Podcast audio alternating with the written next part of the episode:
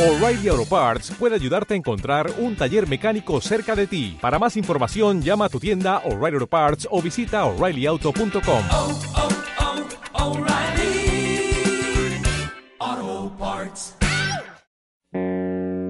Bienvenidos a La Ruta Actual, el programa de la Ruta Natural que te explica los acontecimientos recientes y trascendentales de la actualidad. Lo mires por donde lo mires. Presentado y producido por Raúl Sada.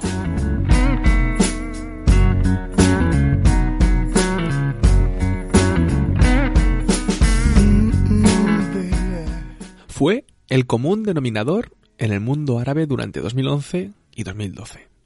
Una revolución inesperada, pero que mm, afectó casi por igual a todas las repúblicas y reinos árabes del norte de África y de Oriente Medio. Casi como el coronavirus en este año de 2020. O como lo fue el naserismo a principios de la década de los 50 del siglo pasado. La primavera árabe se extendió con rapidez en cosa de apenas unos meses y en muchos casos de manera letal para los gobiernos.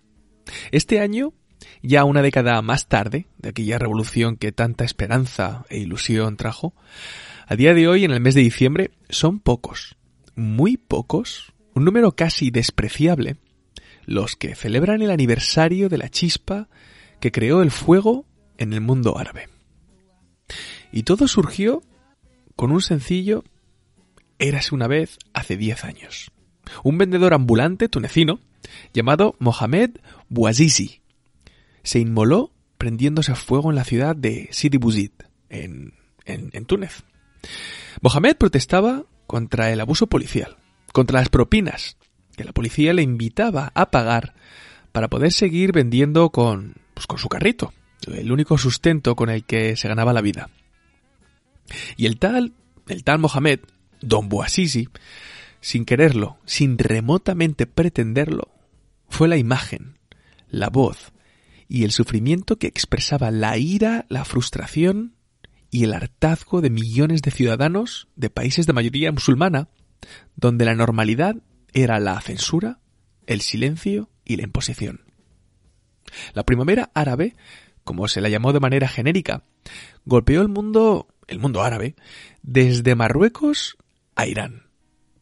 Se llevó de un plumazo el gobierno de Túnez, Egipto y Yemen, y fue precursor de la guerra civil en Libia y Siria. Marruecos, Jordania, Kuwait, Bahrein y, y Omán ofrecieron cambios en los gobiernos o en la constitución para calmar los ánimos, calmar los ánimos revueltos de las protestas. Sin embargo, nada más lejos de la realidad. Hoy son muchos los países que se derrumban y las protestas de ayer dan paso hoy a la guerra civil. Otros países, por su lado, han encontrado los medios necesarios para retomar el control de la sociedad sin tener que hacer apenas prerrogativas. Pero hace una década, este era el movimiento que animó a millones de personas a perder el miedo y echarse a la calle para protestar. De Túnez a Damasco, de Rabat a El Cairo, los gobiernos temían por su propia permanencia en el poder y desde Occidente se observaban los hechos con, con ánimo. Incluso se llegaba a pensar que toda esa ola de eventos, manifestaciones, junto con el anuncio de ciertos cambios, pudiera significar el principio del fin del largo letargo musulmán y de las autocracias que lo gobiernan. Ahora bien, si echamos la mirada hacia atrás, nos damos de bruces con la realidad y nos damos cuenta que, diez años más tarde, parece que sacamos las conclusiones, entonces, con demasiada rapidez, una vez más. Y, y, hoy, ya algo más maduros y con cierta experiencia ganada, nos damos cuenta que esperar un cambio positivo de la política del Medio Oriente queda más cerca de la utopía que de la realidad. Y es que ahora el problema es el contrario. Son muchos los que se dicen desencantados con los sucesos que comenzaron hace una década. Son numerosos los que, vistas las consecuencias de la primavera árabe, sienten nostalgia por lo que perdieron. Son muchos los que no se fían de las nuevas protestas populares, ya que este mismo año, eh, ya que ya que ven los desastres que tuvieron lugar en Libia, en Siria o en Yemen, y observan con pena la tranquilidad y seguridad con la que vivían bajo el régimen de, de Ben Ali en Túnez o del dictador Hosni Mubarak en Egipto. La primavera árabe no trajo consigo la solución a los problemas, y restaurar la democracia ha traído en ciertos lugares el efecto contrario. Muchos son los rincones del mundo árabe donde el poder ha vuelto a los regímenes de represión obsesionados por el retorno de las manifestaciones y el equilibrio de liderazgo. El liderazgo y poder entre Arabia Saudí e Irán. Mohamed Bouazizi inspiró a millones de musulmanes. Creó una revolución. Sin embargo, la, la gratitud a su imagen o el reconocimiento a sus actos en los que creyó y por los que se dejó la vida no parecen apreciarse en ningún lado. No hay estatuas, no hay monumentos o placas que le recuerden a él o al ideal que inspiró. Un drama que brilla por su ausencia y de que los gobiernos prefieren pasar página y enterrar en lo profundo de la historia. Allí donde los hechos se confunden con el olvido y donde ya nadie recuerda si un relato es cierto o es una invención.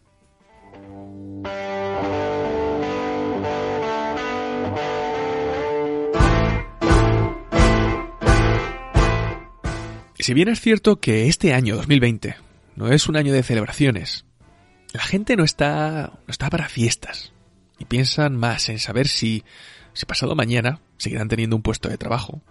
Si, si bien no hay mucho que celebrar, muchos eventos tienen un público limitado o incluso se llevan a cabo sesiones virtuales de pues, lo que sea, desde una exposición de arte hasta la cabalgata de reyes, si es necesario. Si hace 10 años se daba el inicio de la primavera árabe, hoy, una década después, el aniversario parece relegado a un segundo, que digo un segundo, un tercer plano. A nadie le preocupa.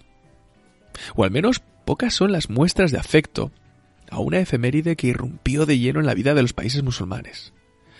Desde luego en Túnez, la capital del país, no hay nada organizado. Ningún evento en el calendario para conmemorar la muerte del mercader Bouazizi. Es curioso ver cómo la historia, con H mayúscula, pone a cada uno en su lugar. Algunos que hacen tan poco, nada más allá que decir lo obvio o hacer demagogia, y están subidos en pedestales. Sin embargo, otros que dan la vida para luchar contra una injusticia, quedan relegados al olvido. Son, bueno, lecciones como estas tenemos todos los años. Y la culpa no es de la gente, de la calle. La gente está a lo que está. Pero las, las fundaciones, las organizaciones son las que pueden hacer un esfuerzo. El caso es que en el ambiente tunecino lo que se pretende desde los rincones de la política es minimizar el aniversario. A ser posible conseguir que pase desapercibido. Tampoco hay quien tampoco hay quien maldice el día en que la vida en Túnez cambió y Ben Ali dejó el poder para exiliarse en Arabia Saudí. Para uno se trata de un sueño inacabado. Y para otros fue el comienzo de una pesadilla a la que de la que el país aún no despierta.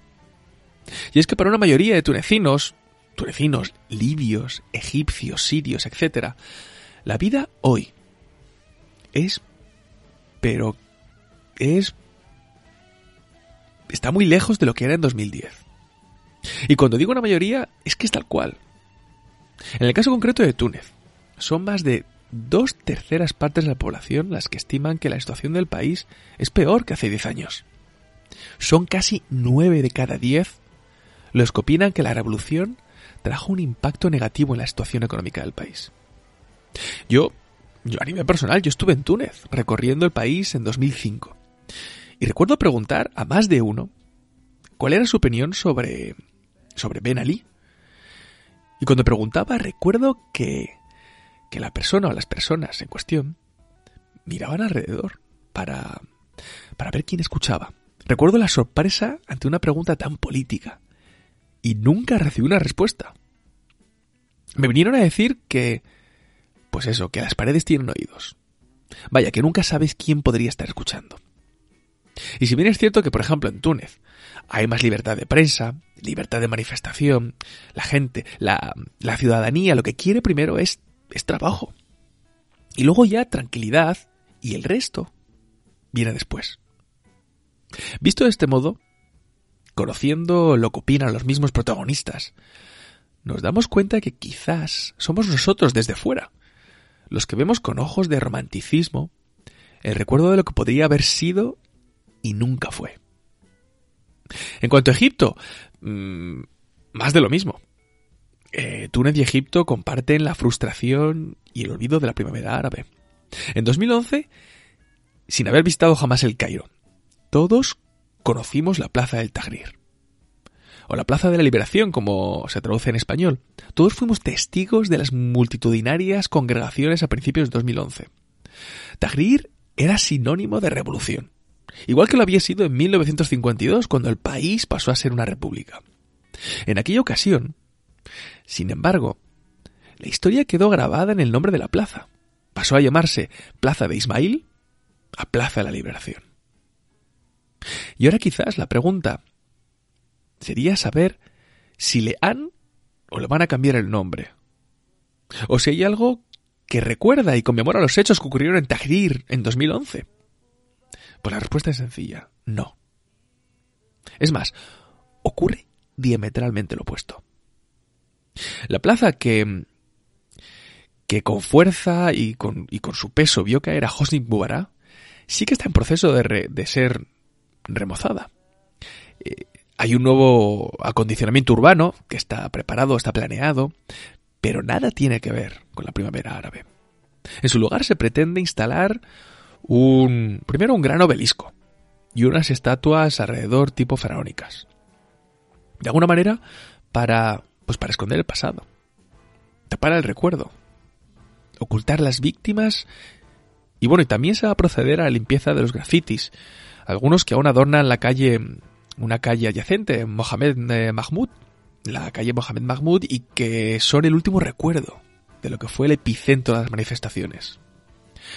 Sin embargo, el, el hilo de eventos que siguieron Túnez y Egipto, tras las caídas de sus líderes, fueron diferentes. Si en Túnez existe cierta nostalgia por la dictadura, en Egipto aún continúa el enfado y la presión, sobre todo desde que el presidente Morsi que fuera, fuera elegido y luego depuesto en 2013 por un golpe de Estado, y por cierto condenado a muerte, desde entonces el país es un caldo en ebullición constante, y donde el turismo no consigue levantar cabeza. El desarrollo político está en punto muerto y el clima de crispación sigue en aumento. De hecho, nadie sabe cuándo nacerán los próximos levantamientos en Egipto y las próximas protestas contra el gobierno. Egipto tiene un gran signo de interrogación colgado encima.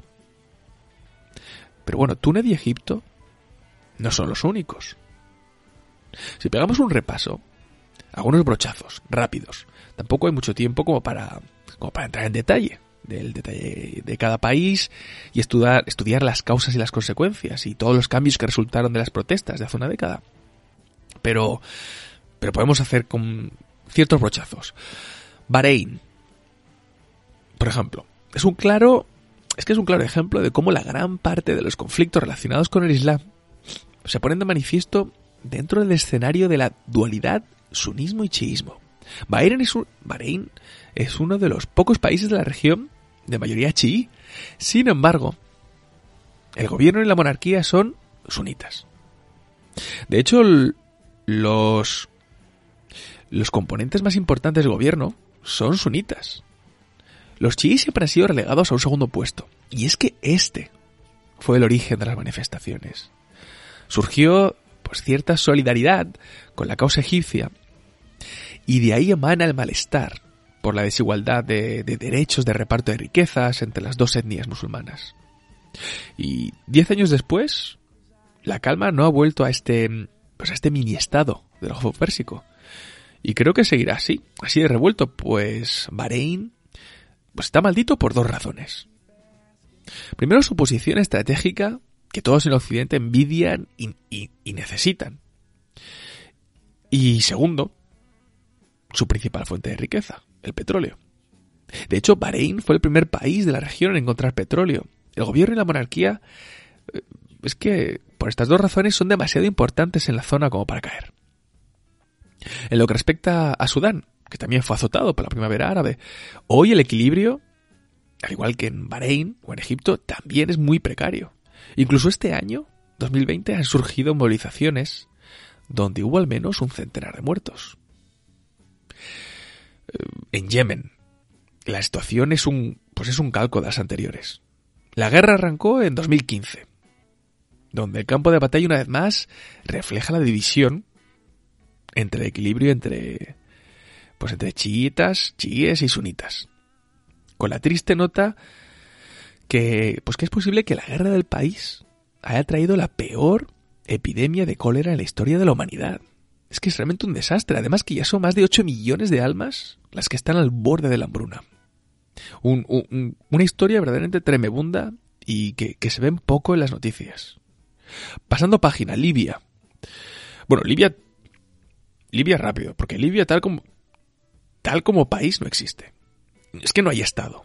Y el país, desde, desde la marcha, la, la, la huida y el asesinato de Gaddafi, es que es tierra de nadie, controlada por tribus del desierto y mafias que manejan vidas humanas en el Mediterráneo, pues como si fueran muñecos de trapo. Y bueno, para terminar, paso página Siria. ¿Qué decir de Siria? Que no hayamos visto las noticias u oído por la radio. La guerra siria, que brotó a partir de la primavera árabe, es hoy una de las peores catástrofes de la historia. Ha sesgado la vida de más de medio millón de personas. Y a día de hoy, a finales de 2020, ha desplazado alrededor de 10 millones de personas fuera de su país para buscar algo de seguridad, ya sea en los campos de refugiados o pues en algún país que esté dispuesto a acogerlos. No hace falta es que no hace falta seguir con el resumen, ni meterse en el detalle para destacar que las esperanzas y los buenos presagios de 2011 se han transformado diez años después en una catástrofe tras otra donde cada país que tuvo un brote, un mínimo brote de primavera, que se suponía que sería para dejar atrás el largo invierno que los tenía en letargo, cada país se encuentra hoy en un callejón sin salida. Los problemas que dieron la chispa a las protestas son aún más agudos que hace 10 años. Nadie pudiera nadie hubiera podido imaginar que sus habitantes echarían tanto de menos sus vidas antes de la revolución y verían 2011 como el año maldito que trajo todos sus males.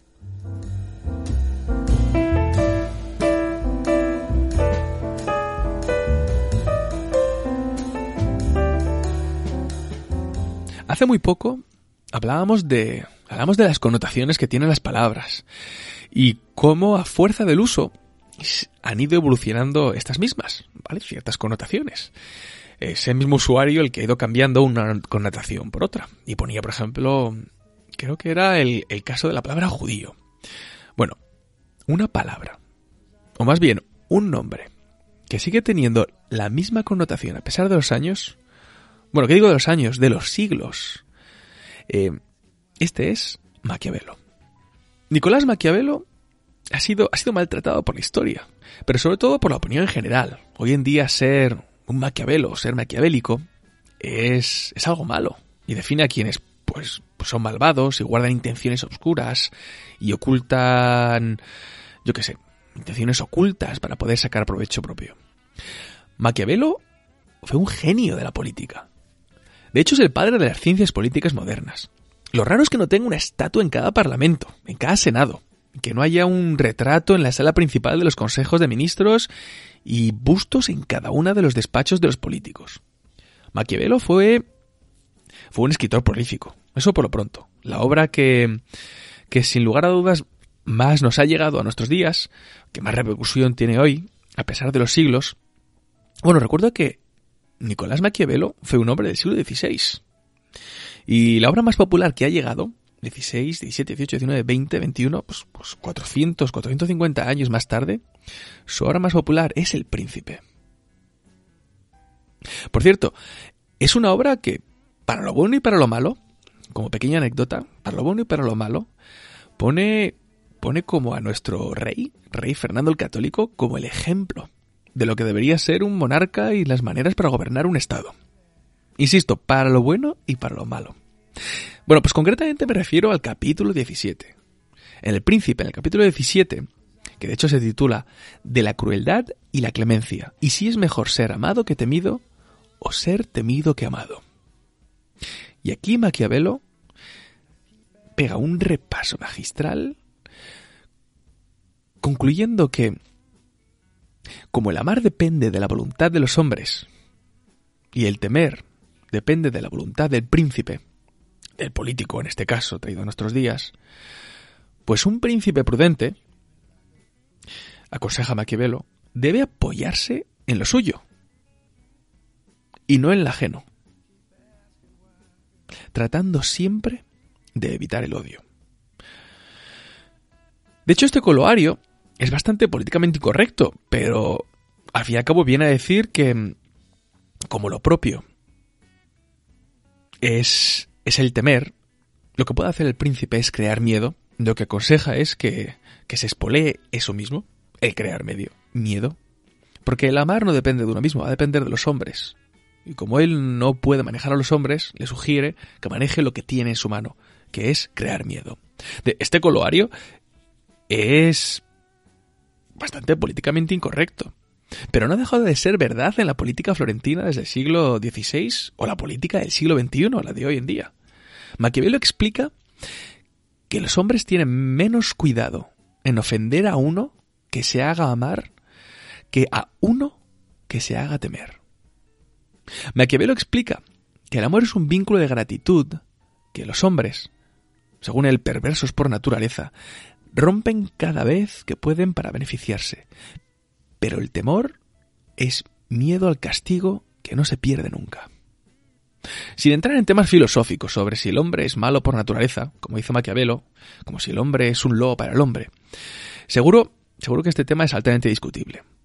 Pero me quiero centrar en la parte donde Maquiavelo con otras palabras, viene a decir que que tenemos más cuidado como seres humanos en hacer las cosas bien, en prestar atención o en obedecer las reglas, siempre y cuando haya un castigo detrás, siempre y cuando se tenga miedo. Aquí no niego que seguramente existirán varias escuelas que discutan entre ellas el comportamiento del ser humano.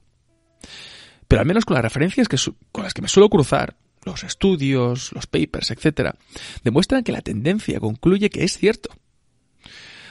Aunque, aunque no quede bien decirlo.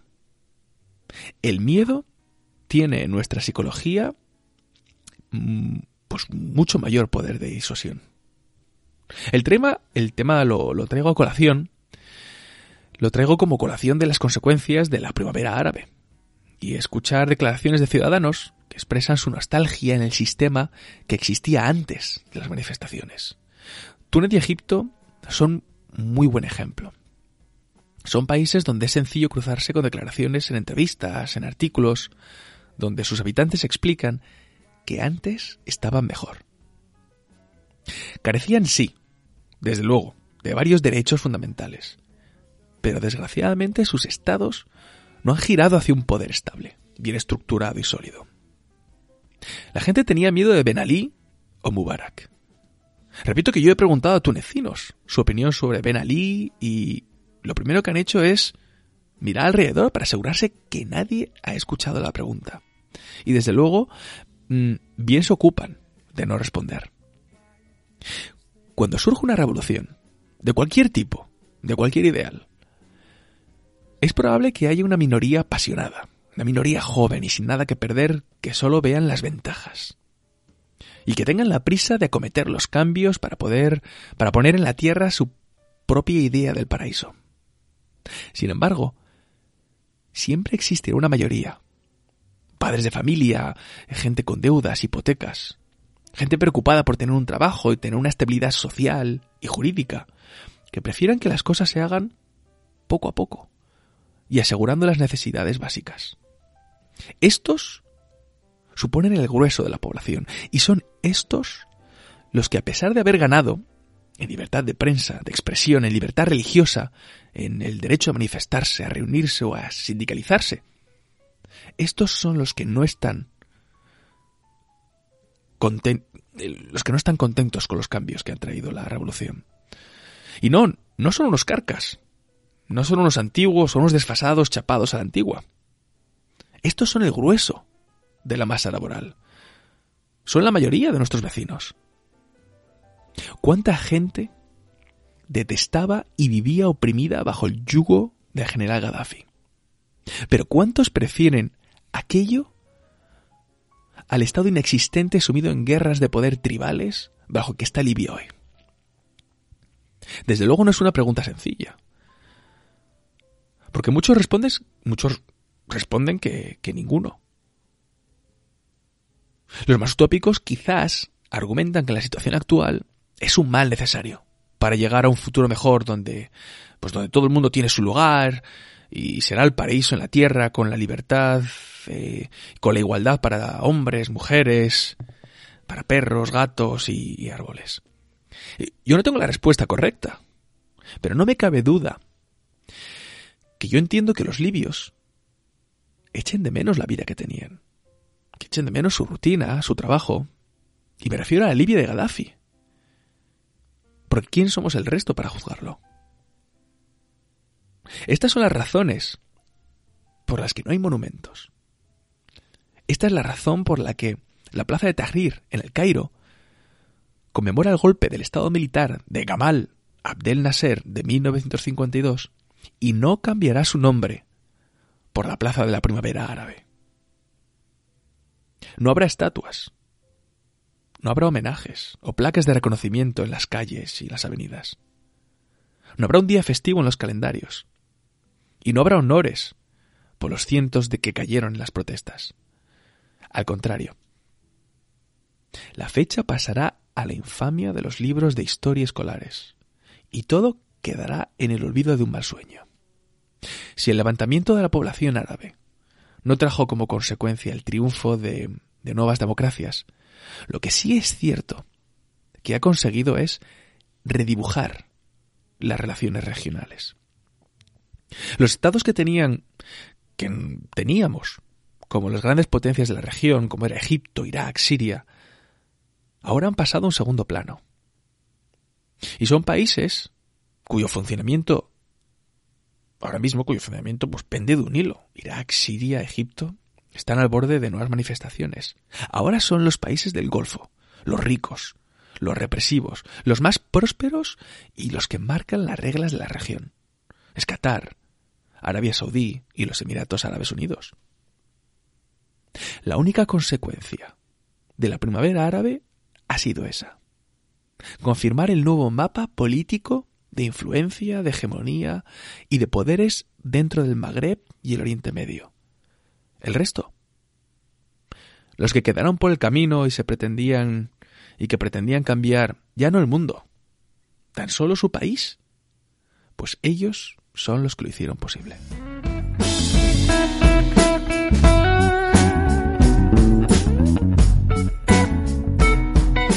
Esto ha sido todo por hoy. Sinceramente, os deseo una feliz Navidad y unas felices fiestas, esperando que hayáis disfrutado de este nuevo episodio de La Ruta Actual, un programa de la Ruta Natural. Muchas gracias una vez más, pues por vuestro tiempo, escuchando este audio que analiza temas de actualidad de manera honesta. Lo mires por donde lo mires, el último programa del año 2020. Ahora disfrutad de la tira de la ruta. Una tira fabulosa que nos trae Fer Monigotes sin Fronteras, un guiño fenomenal a la primavera árabe. Pues la estáis viendo en este momento para aquellos que disfrutan del programa desde YouTube y también, de hecho, disponible en mi cuenta, mi nueva cuenta de Instagram. Para los escuchas de Evox, los privilegiados escuchas de Evox, lo podéis degustar en la sección de comunidad del podcast. Nos vemos próximamente en una nueva cita aquí con más actualidad. Hasta pronto el año que viene.